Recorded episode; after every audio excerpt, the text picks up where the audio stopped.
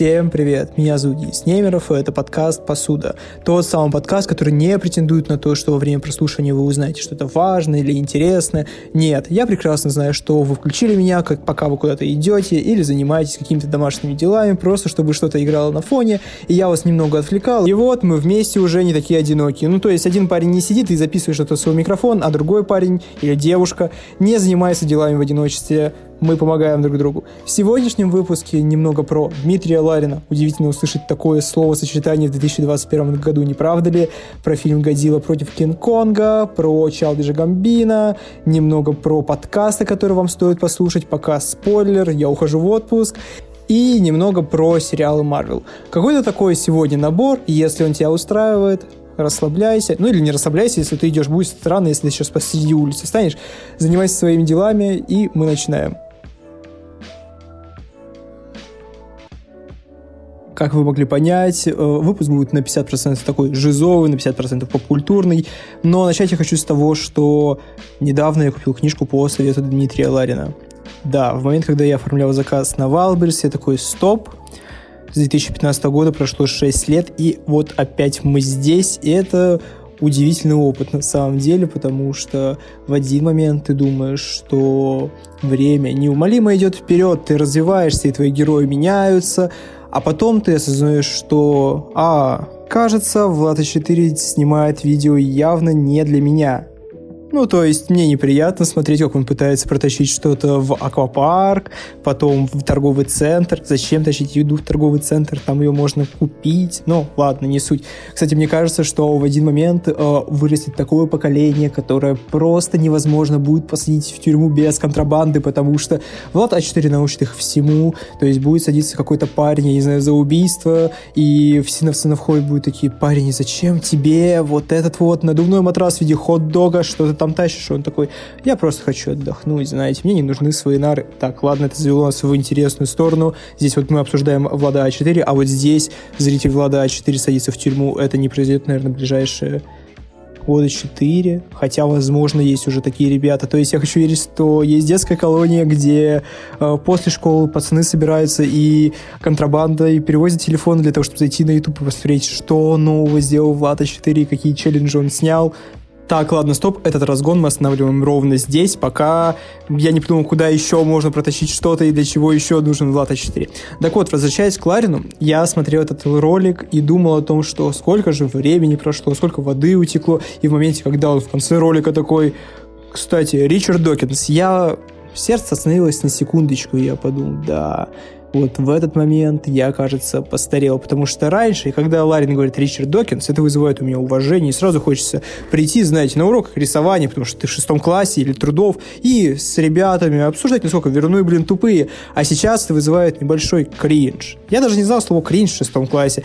Ну, то есть, э, теперь это вызывает смешанные эмоции. Ты понимаешь, что да, этот человек, возможно, реально, правда, отчасти вырастил тебя как человека в том плане, что мое поколение попало на YouTube в момент, когда он еще был достаточно диким местом. Не абсолютно выжженная пустыня из Безумного Макса, как э, в начале совсем нулевых, то есть где-то там 2010 с начала «Спасибо, Ева», все дела, да, но при этом все еще достаточно дико растущие ролики, если вы понимаете, о чем я. Не было никакого ТикТока, никакого Дани Милохина, тоже Влада 4. Если так посмотреть, Дани Милохин и Влада 4 это достаточно хорошие ребята, потому что они занимают нишу контента для детей. Потому что когда я пришел на YouTube, а мне было лет 11 или 10, первое, что я увидел, это как Юрий Хованский пьет пиво и играет в доту. И как думаете, после этого я вырос хорошим человеком? Не факт. То есть я сидел, играл в доту со своими друзьями, и в это же время в другом наушнике у меня играл Юрий Хованский, который орал на своих тиммейтов из-за того, что они рачилы. Потом на него, ясно дело, орали, но вот эта компиляция в моей голове состоялась, и так я провел целое лето. Психически здоров ли я? Я не могу ответить на этот вопрос. Вот, и в момент, когда ты смотришь э, ролик Ларина или интервью с Николаем Соболевым, то есть, как вы пони- можете понять, я погрузился в один момент такой, так, стоп, хорошо, сейчас мы смотрим, что у него вышло за последнее время, чтобы понять вообще, сошел он с ума или что-то поменялось. Ты смотришь и понимаешь, что он делает ролики для вот таких вот ребят, как ты, которые в один момент выросли на нем, и теперь вы сидите, смотрите такие, а помните, как раньше было, Коля Хейтер, все вот эти вещи, и ты понимаешь, что да, это определенное время, которое прошло, и кажется, ты застал какую-то определенную эпоху, отстой, то есть теперь это будет всегда так. Я думаю, я всегда на волне, я на гребне, а оказывается нет. И сколько таких вещей еще меня ждет. Вот такой небольшой блок про рефлексию взросления вышел на фоне того, что мне исполнилось 18, блин, лет. Отстой. На днях решил устроить себе прослушивание всей дискографии Дональда Гловера, более известного как Чарльз Гамбина, более известного как того парня, который, блин, сделал This is America, и менее известного как того парня, блин, из сериала «Атланта», вы поняли. Вот, потому что, как вы могли понять по прошлым выпускам моего подкаста, я его невероятно люблю. Он замечательный сценарист, прекрасный актер, но еще более важно, что он очень хорош как человек, который как-то не парадоксально смог совместить белый и черный мир.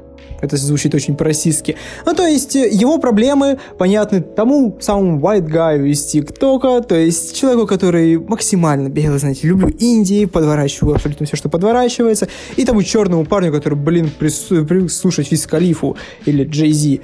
Э, вот, он находится на перепутье, это рефлексирующий черный интеллигент, а таких мало. Ну, то есть два на моей памяти, если честно. Канни Вест, непосредственно сам Чарльз Гамбина. И, возможно, я проширил этот список покойным МФ Думом, но тем не менее. Хотя Скорее всего, я сейчас совершил ошибку из-за того, что если даже я сейчас посижу, я наберу десяток, а я сказал всего два, не обращайте внимания. Короче, в чем суть? Я подумал, что очень странно, что я так люблю этого парня, но никогда не слушаю его дискографию полностью.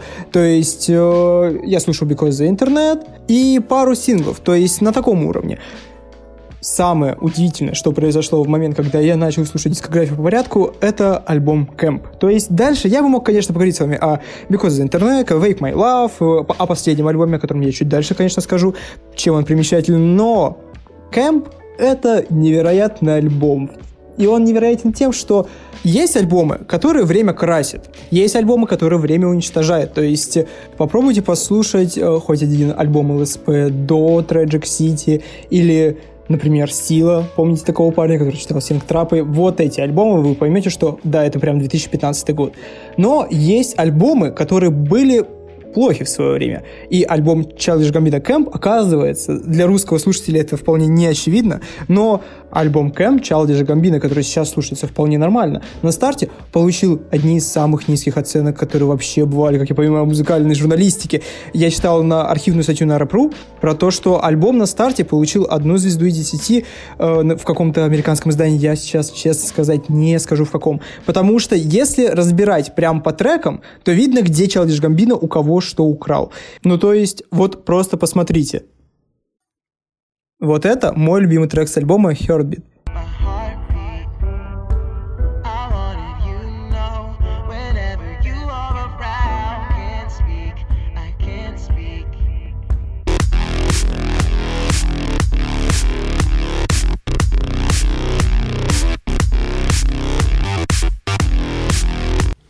А вот это трек Kanye West Stronger.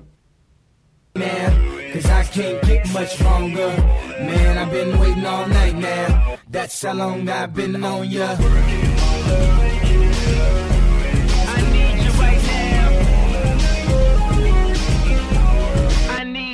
Вот это трек Bonfire.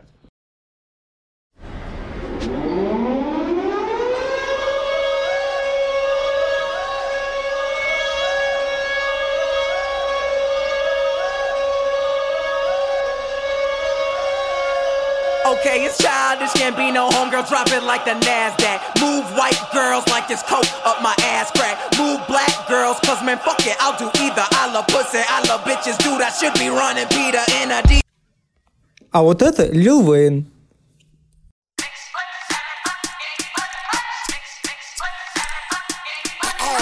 Excuse my charisma, vodka with a spritzer, swagger down pat, call my shit Patricia. А вот этот трек даже, как мне кажется, не нуждается в сравнении с другим артистом. Ну, то есть, объективно все сразу слышно.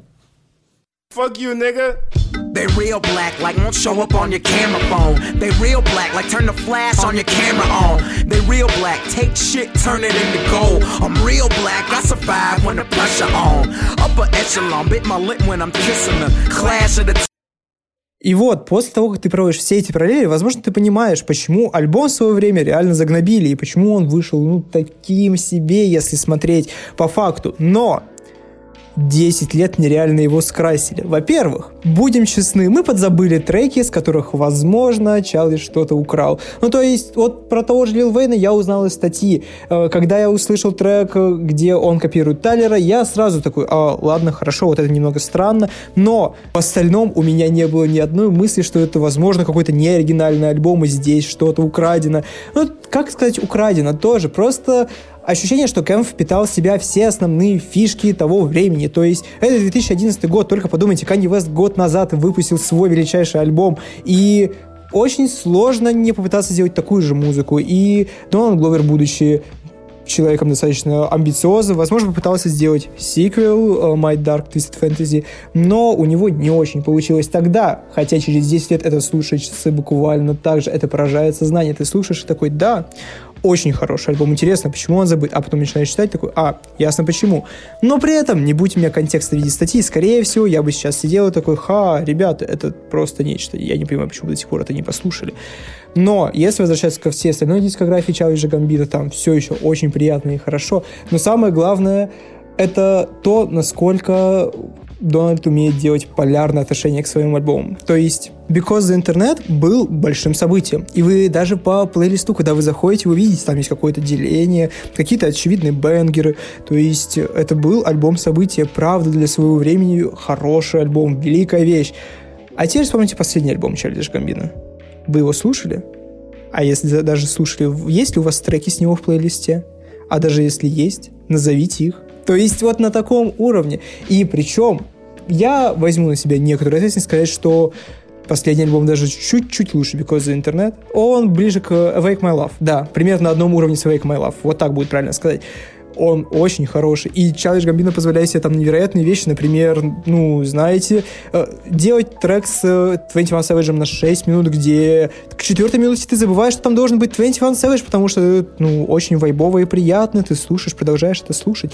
И самое главное, что он сделал с собой на этом альбоме, он не сделал из себя события. Это удивительно, когда ты артист такой величины, ты можешь позволить себе просто выпустить альбом в пустоту и сделать его абсолютно незаметным. Белая обложка, непримечательное название, которое я сейчас вам не назову, хотя подождите, 31, 15, 20, кажется так. Видите, я даже до конца не помню, а я вроде как готовился на таком уровне. И это тоже великого стоит. Я, кажется, в одном из выпусков уже рассказывал об идее того, что, возможно, я бы хотел, чтобы контент был какое-то время ограниченным, в том плане, что ты мог бы посмотреть его в определенное время, и потом бы он исчезал навсегда. Это делало бы его более эксклюзивным, и тебе бы хотелось его воспринять, потому что сейчас слишком много всего, на что у тебя не хватает времени. А если бы ты понимал, что он уйдет от тебя условно через месяц, ты бы точно успел и обратил на это внимание. И этот альбом — это вот такая вещь. Как бы это ни было странно, потому что он настолько невзрачный, что тебе не хочется уделять ему внимание,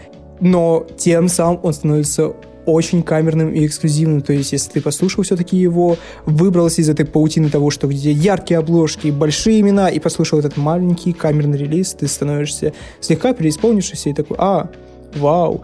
Но самое страшное, он немного стирается из сознания. То есть сегодня я шел и переслушивал этот альбом, и такой, вау. Хотя я слушал его ровно год назад, примерно в это же время, и он не вызвал тогда у меня таких сильных эмоций. А теперь я понимаю, понимаю суть, почему это так прикольно. Мой совет – постарайтесь послушать Кэмп и последний альбом.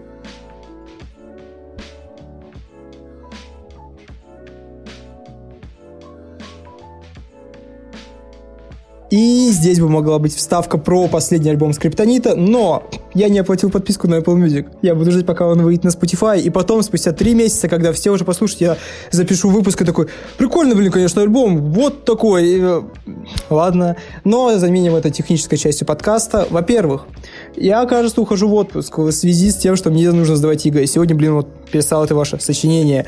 Вот, поэтому, если я пробуду на месяц-два, не теряйте, хотя, в принципе, так и происходит. У меня один выпуск в месяц и высок шанс меня потерять. Тем не менее, если вам нравится все, что вы здесь слышите, подписывайтесь на подкаст ВКонтакте, подписывайтесь на платформе, где вы слушаете, ставьте лайки, оставляйте комментарии, мне очень приятно. Если у вас есть какие-то пожелания или вы хотите как-то со мной законнектиться, просто пишите мне, я всем отвечу, со всеми поговорим. Мне будет очень приятно услышать любое слово, плохое, хорошее о том, что я делаю. Вот как так. Продолжаем.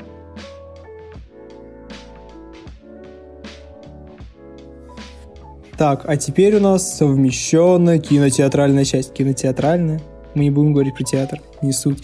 Собственно, Годзилла против Кинг-Конга. Я не сходил на Mortal Kombat, но меня невероятно поражает вот эта тенденция того, что в кинотеатр возвращаются максимально тупые, прямолинейные блокбастеры, и они возвращаются и собирают такую огромную кассу. То ли потому, что люди устали, то ли потому, что людям реально нравится такое кино. И я не буду отрицать, я тоже обожаю такое кино. Это невероятно, когда ты приходишь и сидишь два часа ради того, чтобы посмотреть, как Годзилла бьет морду Кинг-Конгу, а потом наоборот, и все это со спецэффектами, с криками, с попкорном, со всем вот этим вот. Это и есть кино, к которому нужно стремиться. Ну, то есть, э, это аттракцион. Когда ты приходишь в кино, тебе, возможно, да, хочется немного вот этого экзистенциального кризиса, чего-то приятного, искусства. Но, будем честны, иногда хочется и тупого аттракциона прийти посмотреть просто, как э, на 40 минут появляется Годзилла, потом Кинг-Конг, и они дерутся в море, макака, ящерица. И ты сидишь и такой, а какая мотивация у героев? Нет, такого не происходит. Просто Годзилла бьет Кинг-Конгу морду, потому что они, блин, вековые враги никакой мотивации. Никому здесь не нужна мотивация. Какая мотивация у тебя была прийти в этот зал, если ты не хочешь на это смотреть? Вот так это и работает. И с Mortal Kombat там абсолютно так же. То есть э, те отзывы, которые я слышал, там все происходит просто потому, что герои встречаются такие, я хочу надрать тебе морду, я не против, потому что я тоже хочу набить тебе ебало. Вот так это и работает. И превосходно. Потребность кино, как в искусстве, случается у многих. Ясно дело, ты не будешь обсуждать с друзьями за бокальчиком вина про то, как Годзилла и Кинг-Конг на самом деле символизируют западную и восточно-изоляционную культуру. И в этом бою всегда будет побежать Годзилла, потому что права у правообладателей японские и, э, так сказать, американские. И если японцы дают Годзиллу, значит, они хотят, чтобы их крутая традиционная Годзилла победила тупую пиндосскую макаку. Так, ладно, хорошо, мы опять зашли чуть-чуть не в тот пласт, но вы поняли про что. И такой фильм ты, конечно, не обсудишь. Это не Бертолуччи, знаете, великая красота, все дела. Но такие фильмы тоже нужны, на такие фильмы приятно сходить и выйти из кинозала с головой, которая не болит, которая не загружена. Просто ты отдохнул, ты два часа посидел в кресле, посмотрел на красивые спецэффекты. Есть ли смысл мне говорить про то, что происходит в фильме? Мне кажется, нет. Я просто выразил свое отношение. Но если вы хотите, гайдлайн, а, одно, одной строчкой. Годзилла бьет лицо Кинг-Конгу, Кинг-Конг бьет лицо Годзилле, а потом они объединяются и бьют лицо третий, Робо-Годзилле. Ну и все, как-то так.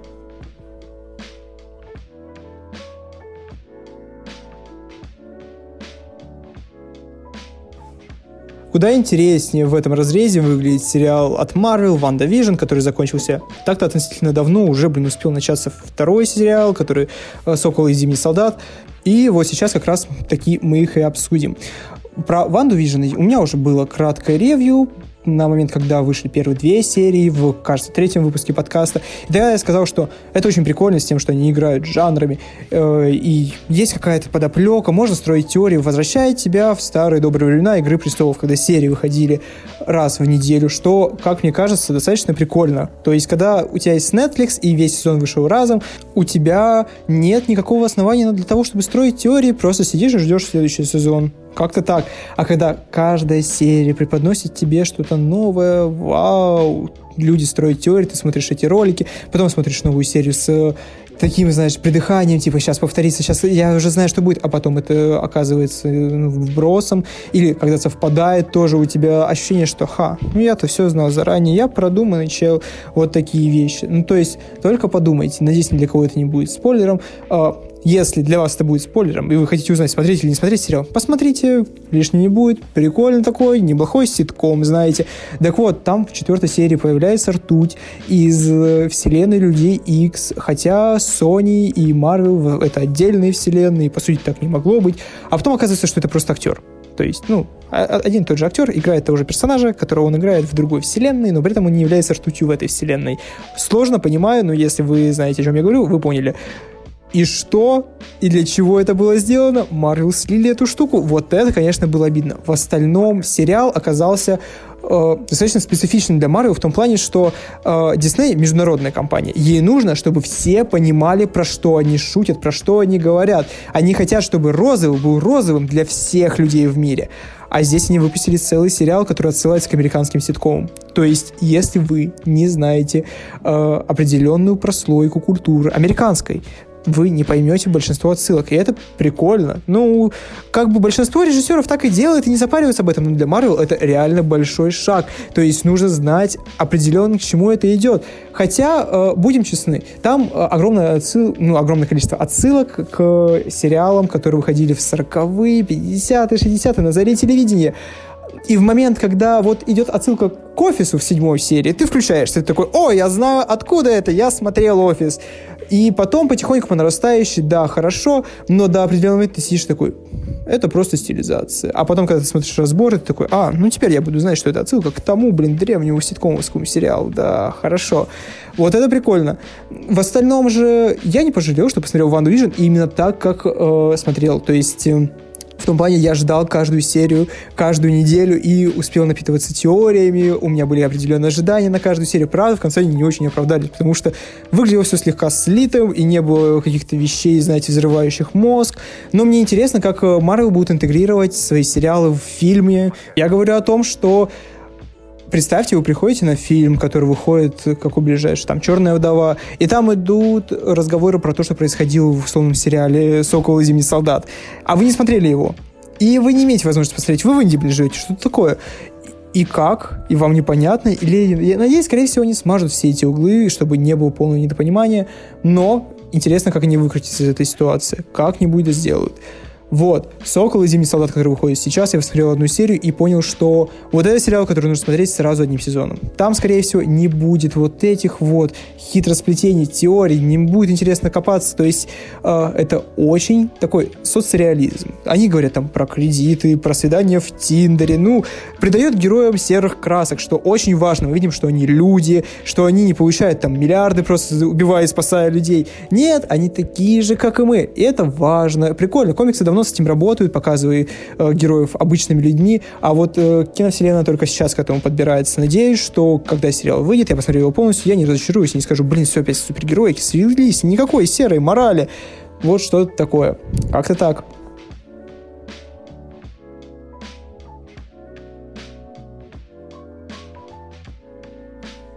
И я решил, раз я ухожу в небольшой отпуск, и мы заканчиваем сезон, звучит очень претенциозно, заканчиваем сезон. Будет честно, если я просто вот в конце этого выпуска расскажу вам о подкастах, которые я регулярно слушаю, которые мне очень нравятся. То есть э, у меня уже была такая рубрика, я делаю ее через выпуск, как я сам уже допетрил и понял. Э, до этого я говорил про подкасты «За чайники» и «Невидный разговор». Можете их послушать. Очень приятные ребята, правда. Очень горжусь ими. Э, мне будет приятно, если у них будет расти аудитория. Но сейчас я буду говорить про относительно больших ребят, которые при этом не висят в топах э, Apple подкастов или в Яндексе, как бы у них есть определенная аудитория, она больше моей, но вы, скорее всего, про них не слышали. И начну я с Будем честны, подкаста, с которого для меня все началось, «Один дом», подкаста Ивана Толачева. И если вы будете слушать этот подкаст, скорее всего, в один момент во мне вы разочаруетесь, потому что человек, который наиболее сильно меня повлиял вот, среди того, как я записываю подкасты, того, как я хочу их записывать, это, конечно же, Иван Толачев, э, потому что его подкаст был первый, с чего я вкатился. Я послушал такой, а, оказывается, вот так можно вести подкаст в одного. До этого ты себя воспринимаешь подкаст как э, именно разговорный жанр на двоих, но Иван вытягивает все свои энергии, всеми вот этими вот фишками, особыми локальными мемами, отношением к патронам, ко всему. И вот это дорогого стоит. Э, когда я слушал, я думаю, так, ладно, хорошо, когда я сделаю свой подкаст, мы будем расти вот именно туда. И вот у меня уже есть подкаст, и плюс-минус в эту сторону мы двигаемся. Э, очень сильно люблю этот подкаст. Невероятный человек его ведет. Расплываюсь в приятных аппетитах. Ладно. А следующий подкаст — это Pillow News э, тоже от очень важного человека, будем честны, от Жени Мурдашоевой. И вот она примечательна как минимум тем, что она бывший менеджер Оксимирона. На альбоме «Горгород» вы слышите именно ее голос. То есть периодически я включаю его между треками Оксимирона, чтобы сделать себе вот такие небольшие интерлюдии подольше. У нее подкаст про музыку, про музыкальный бизнес. Но знаете, именно что не на уровне «я послушал такой-то альбом, очень прикольно». Нет, она разбирается во всем этом, потому что это ее работа. Она анализирует музыку не на уровне «понравилось, не понравилось» или какого-то мужура. Нет, на уровне настоящего бизнеса разговаривать про то, как кто-то кого-то купил, куда-то кто-то вложился, какие-то, блин, акции продали, непонятно что, но очень интересно. И вот это совершенно другой уровень понимания. Ты слушаешь, понимаешь, что музыка — это большой бизнес, и там крутятся деньги, а артисты — это ребята, которые скорее активы для людей с деньгами, чем какие-то творческие личности, э, которые способны на создание такого, такого, что останется в истории. Нет. Это все про деньги, про вложения, про акции. И это тоже очень важно понимать. И третий, завершающий, это Рика подкаст, э, и на нем я хочу остановиться поподробнее, потому что вот я слушал последний выпуск с Гречкой, который вышел на данный момент, когда я записываю, и гречка никогда не вызывала у меня какого-то специфического, знаете, приятного отношения. Я просто знал, что у нее есть какие-то треки, и знал, что это самое удачное здесь из Чионова. Но в момент, когда я послушал прям с ней подкаст, она для меня раскрылась. И в этом удивительная способность Рики, как человека. Он раскрывает гостей с необычных для вас сторон. То есть тоже подкаст с печально известным Петр Мартичем на данный момент. Когда ты слушаешь с ним подкаст, тогда ты слушаешь и думаешь, вау, прикольный человек, да, он, блин, тусовался там в 16, выбивал себе зубы, ходил в солянку, вот это жизнь. И в этом особенность Рики. Он раскрывает гостей для тебя так, что ты не можешь представить. Подкаст с той же гречкой стал важен, потому что я никогда не думал, что я услышу такие мысли от человека, который мне не особо интересен, я даже включу хоть что-то с ней, а потом бац, оказывается, она выросла, она говорит какие-то прикольные штуки, и за ней, правда, какой-то бэкграунд не на уровне того, что, ну, я вот, блин, сидела в инотеке, пила вино, играла на гитаре, потом ко мне Ионов подходит, говорит, зарабатывай деньги, ну, я и заработал. Для меня всегда это все выглядело так. А сейчас я понимаю, что картина куда интереснее и разнообразнее. В общем, вот такой небольшой набор вышел. Слушайте, наслаждайтесь. Надеюсь, что мой отпуск не затянется. И по возможности я постараюсь вернуться как можно раньше с летним сезоном, который, скорее всего, будет гостевым. Пока что я только планирую. Но будет логично, если я поеду в Красноярск и буду записывать со своими друзьями, которым есть что вам рассказать. Как-то так.